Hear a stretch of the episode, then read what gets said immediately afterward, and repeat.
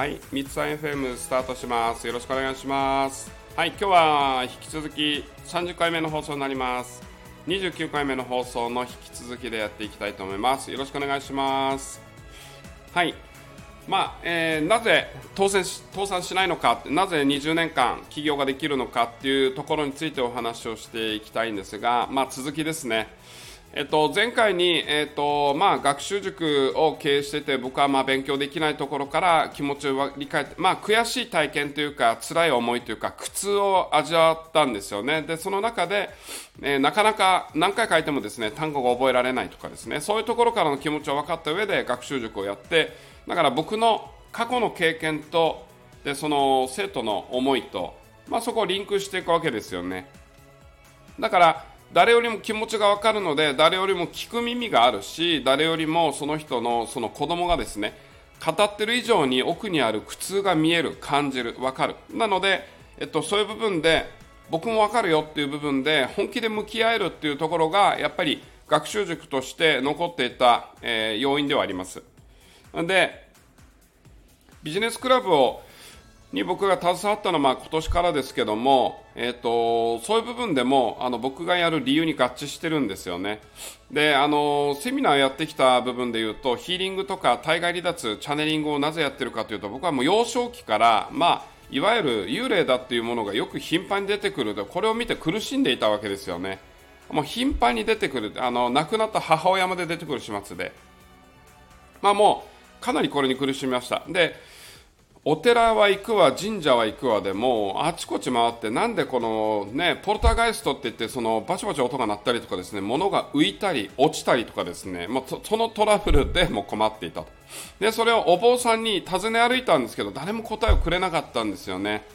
で、これはなどうなってんだみたいなところから、えっ、と、まあ、ヘミシンクという体外離脱できる CD があるよみたいな感じ、セミナーあるよっていうので行ったらですね、僕だけもうめちゃくちゃ体外離脱をしまして、で、亡くなった人と2回目のセミナーからですかね、えっと、お話ができるようになりましたね。1回目の体外離脱でいろいろ見たり聞いたりはできるんだけども、理解するにはですね、お話、双方向、あの、相互のコミュニケーションがないとなかなか理解できないと。で、2回目でそれができるようになったんで、あ、そういうことかみたいな、いろいろ質問してですね、学習して、それを、じゃあ僕もなんで、例えばですね、例えばじゃあ女の子となんか合コンがあるみたいに20代の時に思ってたらですねだんだんだんだんなんか肌荒れしたり嫌なことが起こったりとか。でまた終わると、まあ、落ち着くんですけどまた合コンあるってなったらまたなんか嫌なこと起こってこれ何なんだ何なんだみたい。なってでこれもですね潜在意識がそこにあまりにもフォーカスを向け向けてそればっかり考えるんでだんだんだんだんリアリティって大きくなっていくんですね。現実創造するっていうような言われてるものですよね。だからそういうのも宇宙には仕組みがあるんだなって分かったわけですよ。でその当時は分からない。だけど30歳超えて亡くなった人と宇宙人とやり取りをしていく中でいろんなことを見聞きするんでやっぱ知恵が知識かなり増えるんですよね。それを思ってそれを気づいていろんな人の悩みだから不登校だったり人生がなんかうまくいかんよねみたいな。暗いんだよねとか明るくないんだよねって辛いんでネガティブなんだ。外れられないみたいな方に対していろいろその知識を使って潜在意識はこうだからこういうふうにやってたら治るよっていうのも伝えてきたし宇宙の仕組みでこういうのがあるからこういうのを直せばパッと終わりますよって伝えてきたりもうさまざまな方に多くの方にやり取りをしてお伝えしてきました。これをやってからちょうど15年ぐらいになります。でこういうのも自分の経験で辛かったり体験したりもう何なんだこれみたいなものがあって。あとは僕20代の時に10年ぐらいなかなか治らない病気がありまして。でそれも終わった時にああ何だったんだなっていうのが分かったり。でそういう部分であのいろいろ今目に見えない世界を扱っているっていうのもあるんですよね。でこれも自分の人生に合致してる。あとはですねこの目に見えない、えっと情報やり取りを聞くことになってやっぱり分かったのはですね自分の設計図ですよね。自分自身がどういうスペックでどういう設計図があって大まかにでもどういう設計図があってどういうのに長けてるんだっていうところを読み込めるようになったんですよね。これがまずでかいと。でそういうふうになっていった時にそれを生かしてやることだけをやっていこうというふうになっていったわけですよね。だから結果的にですね世の中の会社を作ってうまくいかないっていうのはいろいろな理由があの要因はあると思います。1個だけではない。うまくいくのも理由は1個だけじゃないんですね。でうまくいかないのも理由は1個だけじゃない。10も20もある。でもその中でもメインになることはですねなぜ独立はする起業はする。これ簡単なんです。だって独立しますって言って法務局行って届け出したらもう終わりなんで。登記したら社長です。だけど世の中の社長ってなんでこんなに困ってるんだろうって考えたことないですか？だけど社長って表に出てきて困ってるんですよ。資金がショートしそうなんですよって。普通は言わないんですね。社長同士集まった時に言います。でも僕はいつも思います。なんでみんなこんなに資金繰りがうまくいかないんだろうって思います。でそれの大半がですね自分の設計図とずれてることをやってる人が多すぎます。だからいやもったいないのこれをうまく例えば合ってることをやっていても違うやり方のアプローチをやっていけば一番いいよねっていうのが真逆をやってたりとかですね。多いんですよ。これはあのうちの社員の中でもいるんですけどもこういうのが得意だからこれやったらいいのにってもなかなか顔を張ってそれやらないという社員もいます。で人間なんで脅してもですね怒っても何言っても聞きたくないものは聞きたくないわけですよね。でもそれは勝手なんで自由なんでいいんですけど伸びないんですよね。だからこれはサラリーマンでも起業家でも同じ。だからやっぱり一番倒産しない理由っていうのは何かって言いますと自分の設計図に合ったことをやってくださいっていうこの一言に限るんですね。だからでもこれ面白いんですけど自分が好きなことと自分が上手なことは違います。もう一度言いますね。自分が好きなことと自分が上手にできることは全く違うんですよね。だから好きなことをやってればうまくいくかというとねこういうそういうわけでもないと。好きなことは好きなこと。例えば僕何が好きかというと政治関係の本勉強が好きなんですね。だけど僕政治家やってるかってやってませんよね。そういうことですよね。だからあの新聞読むのが好き、えっと、新聞持ってってカフェ行ってて読むの好き。で政治関係の番組を見るのも好き。スピリチュアルの番組とかまず見ないって本読まないですね。あまり。でもそれは自分で生でコンタクトを取るからそこが情報収集源ってなってるんでっていうのもありますけどもやっぱりあの得意なこと自分ができることっていうのはスピリチュアル能力だったり、えー、リーダーシップを発揮することだったりします。で僕はあの秘密でさえ的っていう役割があるので人が隠していても本人が気づかないこと